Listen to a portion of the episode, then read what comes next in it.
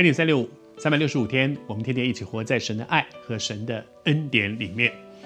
耶稣讲了好多的比喻，其实那些比喻都是带着责备的。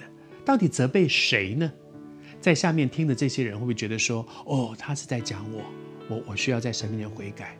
或者是他们觉得：“哦，他是讲他了，他是讲他们。”其实接下去我读给你听，祭司长和法利赛人听见耶稣所讲的比喻，就看出他是指着这些祭司长、这些法利赛人说的。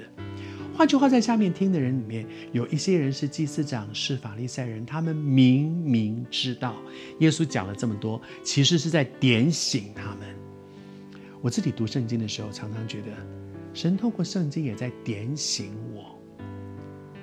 常常读圣经的时候，会觉得说：“主耶稣主，读到这里，有的时候啊，我诚实说，有时候读圣经会觉得说：‘哎呦，这个这个讲道真好，这个用来讲，这个对我们教会很有哦，这个对对，我要去那个福音机构讲了哦，这个对他们很有用。’好像读圣经是为别人，是这个道是讲给他听的，这个道是讲给那个教会的，这个道是恩典三六用很好用。但是其实更多的时候，我觉得主在提醒我说：‘寇绍恩，你读圣经有没有读到说主？’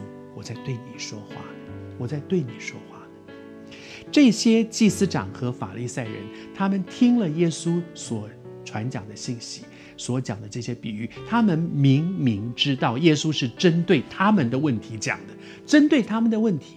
但是接下来，人可以有两个不一样的回应。一个回应是什么呢？一个回应就是：那我悔改，我知道，我听懂了，我知道你在讲我。我悔改，但是另外一个呢？你敢讲我，我就想办法对付你。法利赛人、文士不就是这样吗？他们还不是说好，我我听到了，可是我不改。我不但听到了，我不改，而且我要对付你，我要对付那个神用他来向我说话。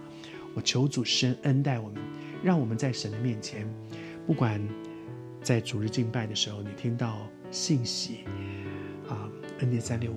或者是你自己读圣经，或者是任何你在网络上听到了什么样的信息，或者一首诗歌，甚至可能你在安静祷告的时候，主有一句话给你，求主帮助我们听，要听见，听见之后有一个对的回应，不要我听见了，却假装没听见，听了以后都觉得那是对别人说的，甚至于听了之后我们觉得哇，牧师讲这个，牧师对我有成见，牧师每次讲到都故意讲我，他就是。